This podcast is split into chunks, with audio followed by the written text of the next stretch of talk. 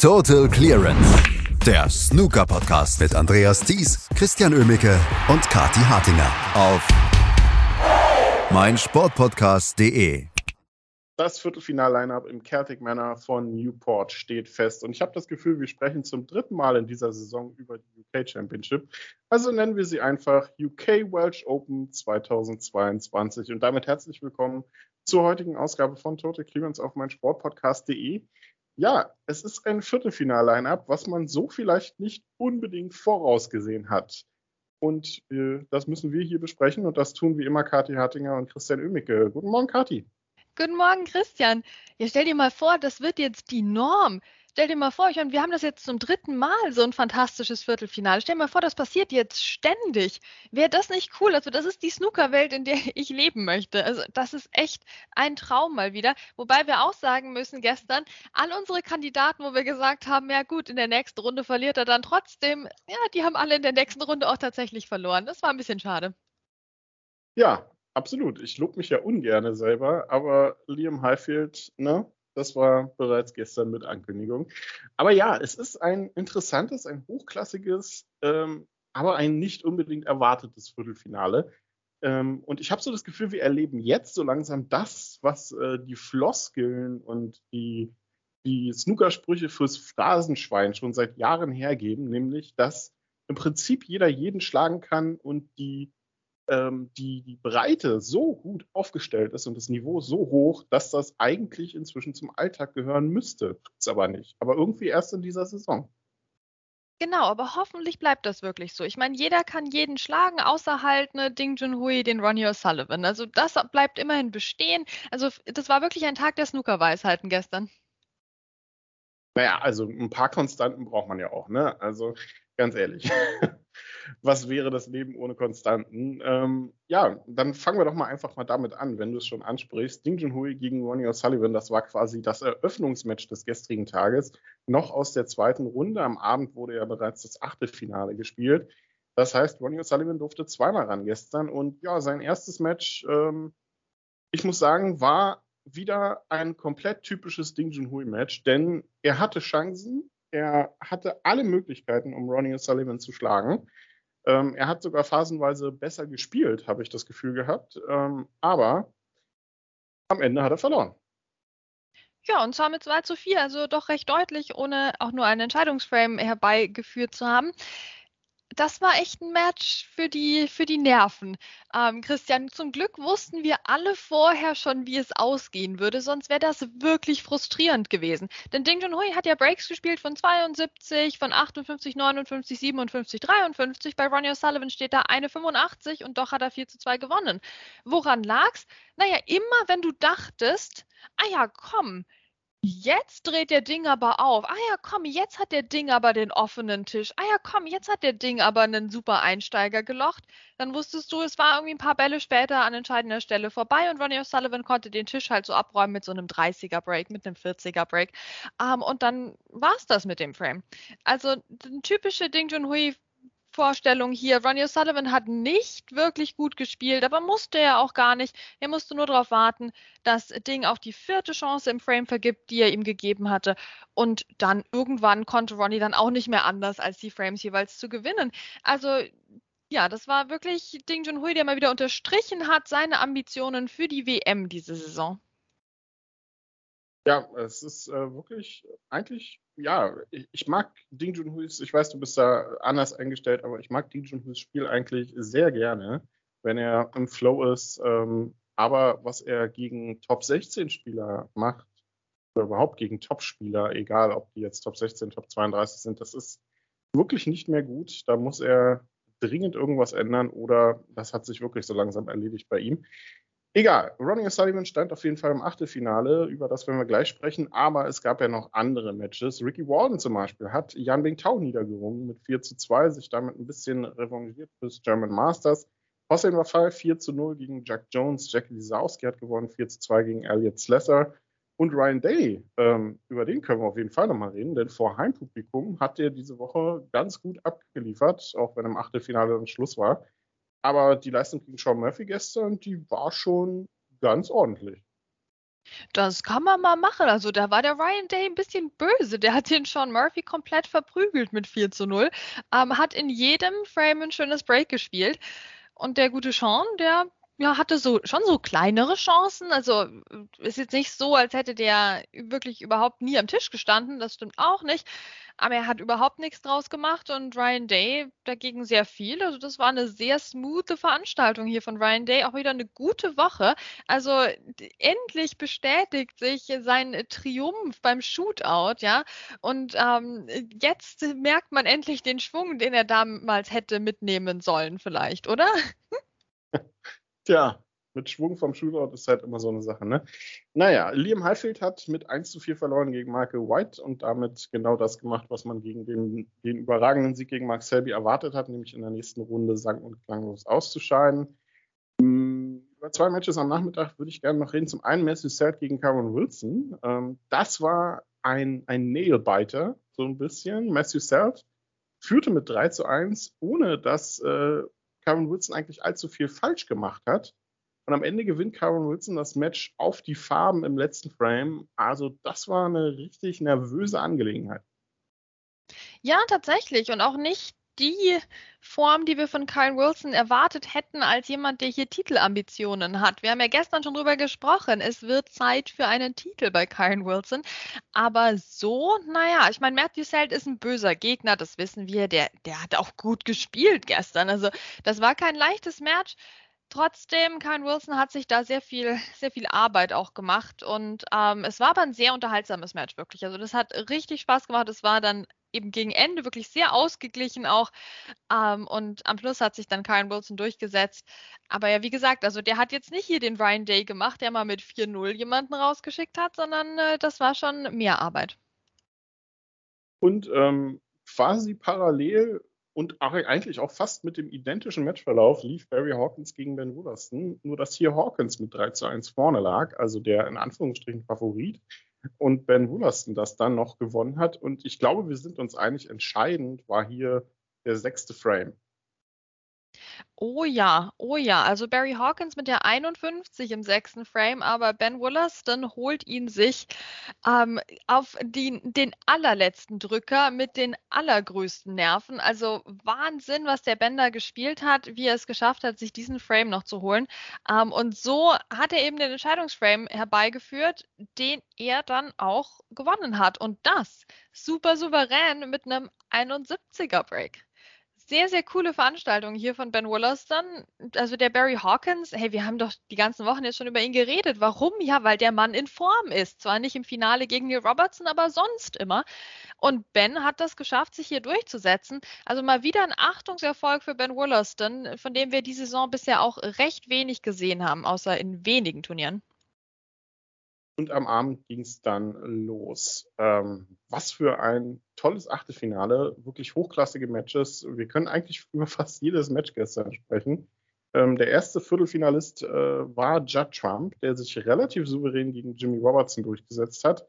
Was aber auch daran lag, dass Jimmy Robertson es partout mit ähm, wirklich beeindruckender Konstanz vermieden hat, seine Chancen zu nutzen.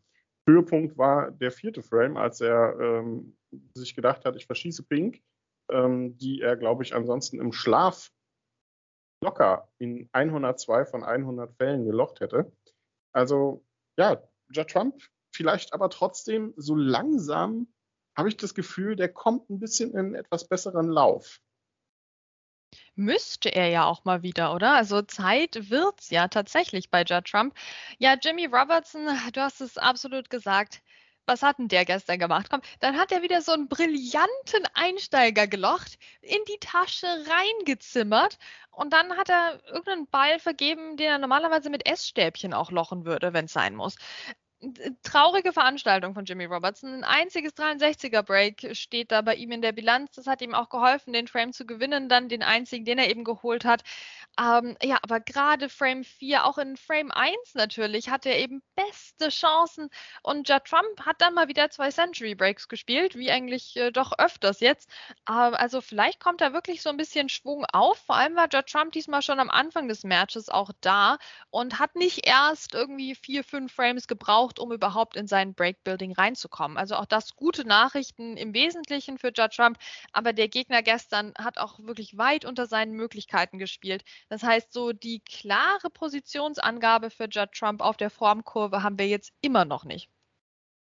Die kommt vielleicht heute ähm, Nachmittag, wenn es gegen Neil Robertson geht, im nicht nur Duell der letzten beiden verbliebenen Top 16 Spieler, sondern vor allem im Duell der beiden letzten verbliebenen, ja, vielleicht absoluten Top-Favoriten auf den Titel.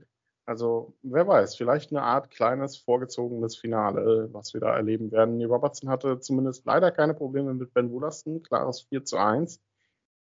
Ähm, der zweite, der ins, äh, äh, ins Viertelfinale einzug, war Ali Carter. Und das finde ich ehrlich gesagt ein bisschen überraschend, denn Ali Carter ist ja in der letzten Zeit nicht unbedingt der Garant für brillante Form gewesen. Aber diese Woche mogelt er sich, habe ich das Gefühl, so ein bisschen klammheimlich durch. Ähm, eigentlich müsste er viel mehr Aufmerksamkeit kriegen, hat er immerhin Noni und auch John Higgins geschlagen. Ähm, gestern gegen Scott Donaldson, das war so, naja, kann man mal mitnehmen, aber mit Ali Carter hier im Viertelfinale war eigentlich nicht zu rechnen. Nee, auf Basis der Statistiken war da wirklich nicht mitzurechnen. Und Scott Donaldson, ja, Schade. Wie gesagt, auch jemand, den wir mal im Viertelfinale sehen wollten, der es nicht geschafft hat, seiner Woche hier wirklich die Krönung aufzusetzen. Ähm, hat so gut begonnen mit der 101 im ersten Frame, so musste doch anfangen gegen Alicante, aber dann entglitt ihm das Match in der zweiten Hälfte. Denn auch den zweiten Frame hat er ja noch super gespielt. Also da hat er ganz, ganz knapp, hat er sich diesen Frame geholt. Ähm, also auch Nervenstärke bewiesen. Also er hatte dann in den ersten zwei Frames sein Breakbuilding unter Beweis gestellt und sein Safety-Spiel. Und dann hat er sich gedacht, ja gut, jetzt habe ich alles mal gezeigt, jetzt ist Schluss. Ach Mann, ach Scott, das muss doch nicht sein. Ja, Ali Carter kam dann eben rein und hat auch schöne Breaks gespielt. War jetzt nicht so überragend wie vielleicht gegen John Higgins, aber wie gesagt, der Scott Donaldson hat ja auch schon seine Liste abgehackt gehabt und hat sich gesagt, ja, ich gucke mir das jetzt mal für den Rest des Matches an. Ja, ähm, also Adi Carter im Viertelfinale trifft dort auf Jack Lisowski, der keine Probleme hatte gegen Michael White. Auch Jack Lisowski ja weiterhin auf der Suche nach seinem ersten Ranglistentitel. Mal wieder eine gute Chance und damit wird wahrscheinlich auch mal wieder im Viertelfinale Schluss sein. Ne? Egal. Schauen wir mal, wie das wird. Ähm, auf jeden Fall ist es eine super Chance für sehr viele Akteure, vor allem in der unteren Drawhälfte. Wenn wir da nämlich neben Ali Carter und Jack Lisowski Spieler haben wie Ricky Warden und Joe Perry. Ricky Warden in wirklich herausragender Form in dieser Saison und der hat sich auch vom klaren Rückschlag im German Masters Halbfinale nicht aus der Ruhe bringen lassen. Das gestern gegen Ronnie O'Sullivan war ein phänomenal gutes Match und zwar von beiden ähm, Spielern, muss man ganz klar so sagen. Aber wie Ricky Warden in den entscheidenden Situationen die Nerven behalten hat und was der für Bälle gelocht hat phasenweise, also da kann man nur letztendlich den Hut vorziehen. Ach, das hat Spaß gemacht, ganz ehrlich. Also wer wirklich Ablenkung sucht in diesen Tagen, der war bei dem Match absolut richtig. Ähm, das hat eine Freude gemacht. Die beiden sind rangegangen, die haben wirklich nichts liegen lassen auf dem Tisch, sondern haben da immer abgeräumt, ein Break nach dem anderen. Wir hatten keinen einzigen Frame ohne 50er Break oder mehr. Ähm, es war trotzdem auch spannend, also nicht jeder Frame war klar. Wir denken zum Beispiel an ähm, Frame 3, den sich Ricky Walden geholt hat, trotz Ronnie O'Sullivans 55er Break, weil er eben in den entscheidenden Situationen da war und Ronnie O'Sullivan bestraft hat, wann auch immer ähm, es ging. Ne? Also Ronnie O'Sullivan musste dann eben die Frames schon wirklich klar gewinnen, um eine Chance zu haben. Ricky Walden ansonsten sehr, sehr stark unterwegs. Ja, das Highlight natürlich, die 136 im vierten Frame. Also Ricky, meine Güte, was hat er da plötzlich ausgepackt? Ähm, also ein, ein absolut tolles Match und Ronnie O'Sullivan kam da natürlich noch mal ran. Also auch das ist ja jetzt wenig überraschend, hat dann eine 88 und eine 85 gespielt und schon waren wir im Entscheidungsframe. Und was macht Ricky Walden? Ja, er lässt Ronnie gar nicht erst richtig an den Tisch. Zack, ging das, ja. Ronnie O'Sullivan ohne Punkt im Entscheidungsframe, weil Ricky Walden aus der ersten Chance die 83 macht. Und so musst du gegen Ronnie O'Sullivan spielen. Du kriegst eine Chance im Frame, aber halt meistens nur eine. Und Ricky Walden hat das par excellence gestern gelöst. 83 Punkte und damit Ronnie O'Sullivan geschlagen. Beide mit einer durchschnittlichen Stoßzeit von unter 20 Sekunden, Ronnie O'Sullivan sogar eher Richtung 15 Sekunden. Also es war ein rasantes Match, es war ein dynamisches Match. Leider wieder zu spät am Abend eigentlich, aber so, so schön und so cool für Ricky Walden. Absolut. Und sein nächster Gegner ist Joe Perry und der hat eigentlich auf nicht minder coole Art und Weise das Viertelfinale erreicht, nämlich mit einem bärenstarken 4 zu 1 Sieg gegen Karen Wilson der gestern Abend ähm, eher so unter ferner Liefen äh, lief, was aber nicht nur an ihm lag, sondern einfach an einem glänzend aufgelegten Joe Perry. Also am Ende kann Karen Wilson fast noch froh sein, dass er sich den ersten Frame noch geholt hat, oder? Ja, klar, also ich meine, wenn das Match noch weitergegangen wäre, der Joe Perry hat noch einen Maximum Break gespielt. Also der war in einer Form, wie wir es lange nicht erlebt hatten. Und er ist vielleicht der Spieler, der sich am meisten so ja, so unterm Radar hier durchgespielt hat. Also hat er auch Mark Allen ausgeschaltet mit 4 zu 3 in der Runde zuvor. Also er ist wirklich in super Form. Das war jetzt kein Zufall, dass er hier Kyle Wilson geschlagen hat. Ähm, und auf diese beeindruckende Art und Weise, also das ist auch wieder für die Vintage-Snooker-Fans ein echter Spaß. Wir haben ja schon über Graham Dodd auch gesprochen in den letzten Tagen. Der ist jetzt hier nicht mehr dabei. Aber Joe Perry dagegen, ja, also die 73 im zweiten Frame, die 71 im dritten Frame, aber dann ging es ja erst richtig los. 126 im vierten Frame und im fünften Frame die 138. Ja, also nochmal zwei besser als Ricky Walton. Also die beiden hatten offenbar ein internes Duell da am Laufen derjenigen, die echt schwere Gegner erwischt hatten in diesem Achtelfinale und sich trotzdem durchgesetzt haben. Also klarer Sieg von Joe Perry und Kyle Wilson das ist es halt. Hat super gespielt ja bis dahin oder zumindest sehr solide gespielt und dann irgendwann ging nichts mehr. Und diese Aussetzer von ihm, die haben wir jetzt ja schon in, in mehreren Turnieren auch gesehen. Und ich glaube, das ist halt einfach das, was im Weg steht vom Titel, weil du kannst halt ne, dreimal echt gut spielen, dann einmal solide, aber wenn du halt einmal gar nichts auf die Kette bringst, dann ist halt auch sofort das Turnier vorbei. Das ist wieder K.O.-System erklärt mit Kathi. Also so funktioniert das hier im Snooker. Und das hat Kyle Wilson wieder zu spüren bekommen gestern. Also einer von den vier Akteuren, Ricky Warden, Joe Perry, Ali Carter und Jack Lisowski, wird ins Finale einziehen. Und egal wer es am Ende wird, es trifft, glaube ich, nicht den Falschen. Außer vielleicht in persönlicher Hinsicht Ali Carter. Aber das ähm, ist vielleicht äh, dann jetzt auch in dieser Woche mal ein bisschen ad acta zu legen, denn in sportlicher Hinsicht ist das wirklich ganz in Ordnung. Der andere Finalist wird, wie gesagt, ermittelt zwischen Lee Robertson und Judd Trump und zwei weiteren Akteuren, die dort auch vielleicht nicht unbedingt zu erwarten gewesen wären. Hossein Wafai vielleicht am ehesten als Shootout-Sieger. Der hat ähm, am Abend Ryan Day niedergerungen und man muss wirklich niedergerungen sagen ähm, und Zhang Anda als Gegner, auch der mogelt sich in dieser Turnierwoche hier, aber mit phasenweise wirklich sehr guten Leistungen auch durch. Yuan Zijun geschlagen, Mark Joyce geschlagen und gestern mit Matthew Stevens dann auch den letzten Waliser aus dem Turnier befördert, neben Ryan Day und Michael White, die gestern allesamt ja die Siege streichen mussten.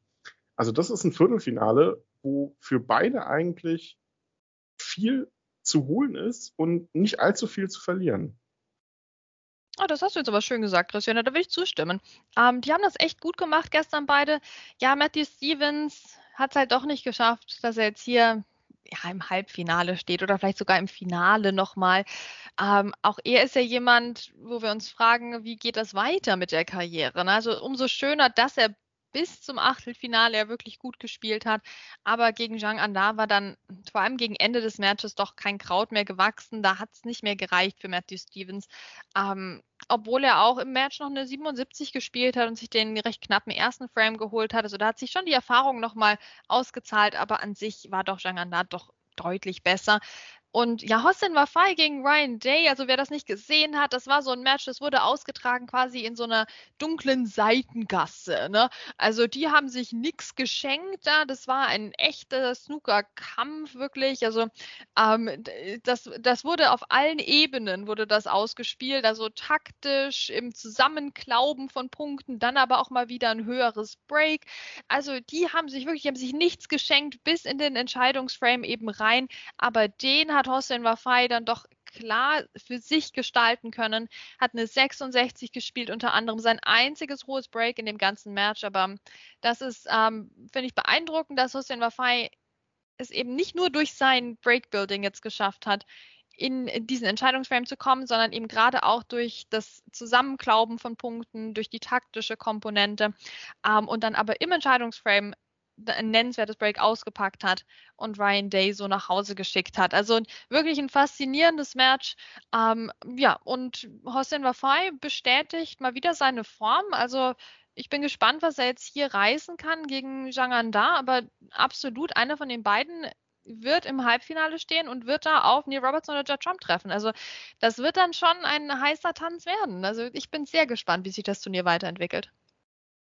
Ja, da können wir auf jeden Fall gespannt sein die Frage ist, wer macht's am Ende? Ne? Also die, der, die Favoritenrolle wird in jedem Fall dem Sieger zwischen Lee Robertson und Judd Trump zufallen.